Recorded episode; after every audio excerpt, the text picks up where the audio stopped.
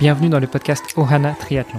Je suis Hermano et avec Olivier de Scooter, chaque jour de la semaine, en quelques minutes, nous vous expliquons comment débuter, progresser et enfin performer dans le triple effort. Aidez-nous à faire grandir la communauté en partageant ce podcast au plus grand nombre et en laissant une revue et une note sur Apple Podcast. Ça nous aide vraiment à progresser et à monter dans les classements. Allez, assez parlé, place à notre épisode du jour.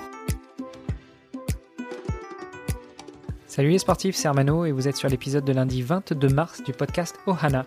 Vous le savez, le lundi c'est un épisode un peu spécial où on aborde l'actualité multisport du week-end et pour commencer, eh bien, je vous propose d'écouter le compte-rendu de Kylian.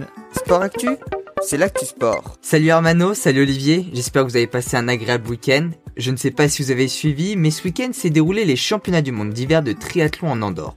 Alors je préfère vous rassurer tout de suite, les triathlètes n'ont pas eu à aller dans l'eau.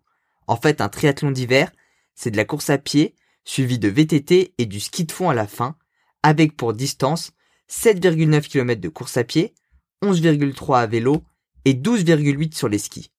Chez les hommes, c'est le Norvégien Hans Christian Tungevit qui s'est imposé, vous m'excuserez pour la prononciation, avec un temps d'une heure 17. Il a mis 22 minutes et 46 secondes pour la course à pied, soit une allure de 3 minutes 10 au kilomètre, soit un peu plus de 19 km heure ce qui est plutôt rapide sur la neige. En VTT, il a mis un peu plus de 26 minutes et il est resté un peu plus de 25 minutes sur les skis pour faire les 12,8 km. Chez les femmes, c'est l'italienne Sandra Merhofer, vous m'excuserez à nouveau pour la prononciation, avec un temps d'une heure 32 qui a été la plus rapide. 26 minutes en course à pied, 31 en VTT et 32 en ski de fond. En tout cas, je ne sais pas si vous vous rendez compte de la performance et de la vitesse à laquelle ils sont allés, surtout que les courses se sont déroulées sous des températures négatives allant jusqu'à moins 8 degrés Celsius.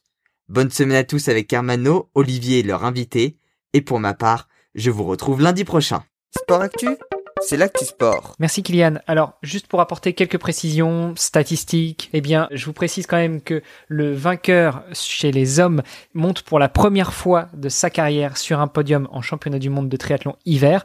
Euh, c'était son premier départ et c'est son premier podium. Bon, il est monté aussi une deuxième fois dans le week-end triathlon par équipe, alors que celui qui monte sur la deuxième marche du podium, à savoir Andrev Pavel a signé pas moins de 31 podiums sur 53 départs dans toute sa carrière internationale. À savoir qu'il trustait les podiums depuis presque 10 ans puisque depuis l'édition 2011 de ces championnats du monde de triathlon d'hiver, il était systématiquement le vainqueur. Il a été détrôné cette année par un petit jeune. Chez les femmes, la hiérarchie a été chamboulée également puisque euh, les trois femmes sur le podium ne sont pas des habitués de ces championnats du monde alors que euh, celles qui trustaient les premières marches, ces quatre dernières années se sont retrouvés relégués au-delà du podium en quatrième et septième place. Pour la minute historique, le triathlon d'hiver dans la version qui a été courue ce week-end existe depuis 1997, sachant qu'il y a eu deux sauts en 2015 et en 2017. Ces années-là, les championnats du monde se sont déroulés non pas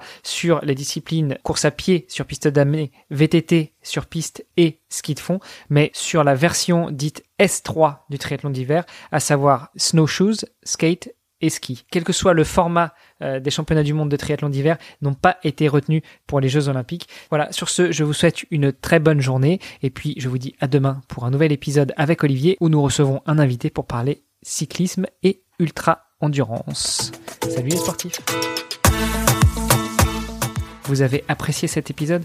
Alors taguez ohana underscore tri sur Instagram et si ce n'est pas déjà fait, laissez un commentaire sur Apple Podcast.